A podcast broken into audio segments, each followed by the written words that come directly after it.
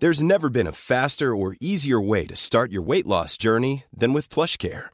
PlushCare accepts most insurance plans and gives you online access to board-certified physicians who can prescribe FDA-approved weight loss medications like Wigovi and Zepbound for those who qualify. Take charge of your health and speak with a board-certified physician about a weight loss plan that's right for you. Get started today at plushcare.com slash weight loss. That's plushcare.com slash weight loss. plushcare.com slash weight loss. Entrevista.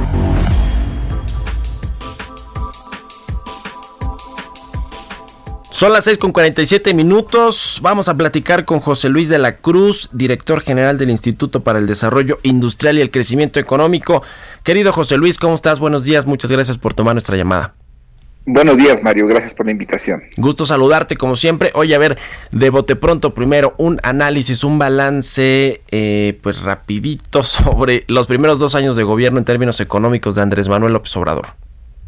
Eh, bueno, básicamente contrastándolo contra lo que se propuso originalmente en los programas, tanto planteados de los criterios generales de política económica como el Plan Nacional de Desarrollo, en términos de crecimiento, de generación de empleo, eh, de la propia situación del consumo privado de las personas y de la pobreza laboral, que son cifras que ya tenemos, pues eh, se observa que dista mucho en los objetivos con lo alcanzado tanto por la caída del PIB en 2019, menos 0.3%, como por la que estamos eh, eh, observando este año que podría llegar, de acuerdo a Banco de México, hasta menos 12.8%, más de un millón de empleos perdidos este año y evidentemente esto eh, también impulsado por la caída en la inversión, la inversión extranjera directa retrocedió 12% en el primer semestre. Entonces, a grosso modo, estos son algunos de los números que pues delinean lo que ha ocurrido en estos dos primeros años. ¿Cuál, ¿Cuál es el indicador más preocupante que tú ves más difícil de recuperarse en el corto mediano plazo y que o que podríamos estar arrastrando por muchos años, por lo menos en lo que resta del sexenio de López Obrador? El empleo me parece que sería el primero, esa pérdida de billón de empleos formales, nada más en la parte formal de este año implicaría que necesitaremos crear por lo menos 200 mil cada mes en, los, en el siguiente año, lo cual es, es complicado. Segundo, la pobreza laboral. Eh, lo que se están perdiendo son empleos de más de tres salarios mínimos y se están creando eh, eh, ocupación, se está creando ocupación entre dos y tres salarios mínimos, algo que va a ser también difícil de revertir y evidentemente el crecimiento económico. Al menos nos va a llevar entre tres y cuatro años recuperar lo perdido entre 2019 y 2020. Ahora viene otro reto para el gobierno federal y para la Secretaría de Hacienda, que es el paquete económico 2021 que se tendrá que entregar pues en los próximos días a la Cámara de Diputados. Eh, uno de los principales retos seguramente va a ser el asunto de esta eh, ley de ingresos y de cómo va a recaudar el gobierno federal con una economía deprimida con eh, probablemente menos recaudación en términos de impuestos, como ya la hemos visto en estos en, en este 2020 con la caída de la, de la actividad económica tan profunda. En julio, por ejemplo, los ingresos del gobierno federal por cobro de IVA o por concepto de IVA cayeron casi 20% en términos reales. Cuéntanos un poquito de cómo estás viendo este asunto fiscal, la recaudación en este año, ya ahora con el rebote incluso de julio o de junio de la actividad económica, pero que sigue habiendo pues un problema de, recaudación fiscal y también hacia el próximo año en el, el paquete económico, esta ley de ingresos, José Luis. Bueno, ya conocíamos que las finanzas públicas vivían un problema estructural.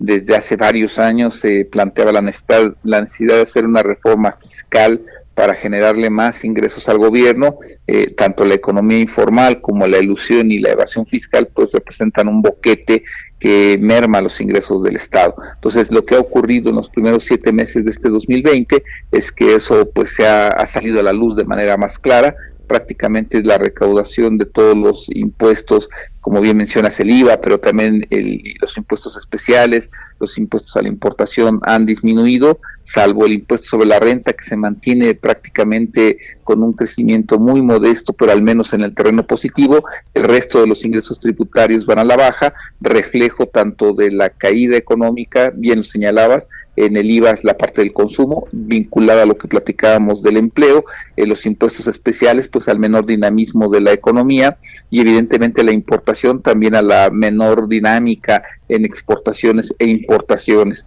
Eh, por otro lado, eh, lo que también se puede observar es la caída de la parte petrolera, que lo que está mostrando es de que los números que se habían planteado para este sector no están saliendo en términos de producción, de exportación, y esto lo que nos eh, indica es que el gobierno mexicano va a tener que hacer una reforma, yo, yo diría, hacendaria, por un lado para asegurarse mayores ingresos, pero por el otro también para asegurar que tiene la capacidad de generar crecimiento a través de su gasto y de su inversión. ¿Qué tipo de reforma crees que va a venir José Luis de la Cruz? Porque, bueno, pues ya hay ahí en el tintero seguramente va a haber algunos ajustes de impuestos para estas empresas de productos de consumo masivo, los estos productos procesados que han sido tan estigmatizados por este gobierno, quizá en el tema del tabaco, el alcohol, no sé, algunos impuestos especiales podrán tener algunos ajustes, pero digamos una reforma más de fondo el próximo año, ¿qué crees que podría eh, contener, tomando en cuenta también pues la, eh, la idea que tienen conceptual aquí en el gobierno de la Cuarta Transformación de cómo deben pagarse impuestos, sobre todo a los ricos. En dos minutitos que nos quedan antes de irnos a, de despedirnos, José Luis. Eh, yo creo que bien lo mencionas, el impuestos especiales van a ser el primer objetivo, el segundo seguramente modificaciones en el impuesto para sobre la renta para tratar de hacerlo pues más gradual en el sentido de grabar con mayor fuerza a los segmentos de la población que tienen mayores ingresos y eh, en ese sentido me parece que podría haber alguna revisión también en la parte del IVA. No creo que se toquen alimentos y bebidas, pero sí algunos otros eh, probablemente bienes que se consideren más suntuosos. Yo creo que por ahí iría. El problema es que esto va a chocar con una economía que va a crecer muy poco el año que entra, después de dos años de caída y en donde evidentemente estos movimientos fiscales pueden asegurar que hay más impuestos, pero no necesariamente le van a asegurar al gobierno que los recursos van a ser más si no se toca a la informalidad. Bueno, pues ya lo estaremos viendo y platicando, si nos permites, José Luis de la Cruz, director general del Instituto para el Desarrollo Industrial y el Crecimiento Económico. Muchas gracias por haber tomado nuestra llamada y muy buenos días. Buenos días, gracias por la invitación.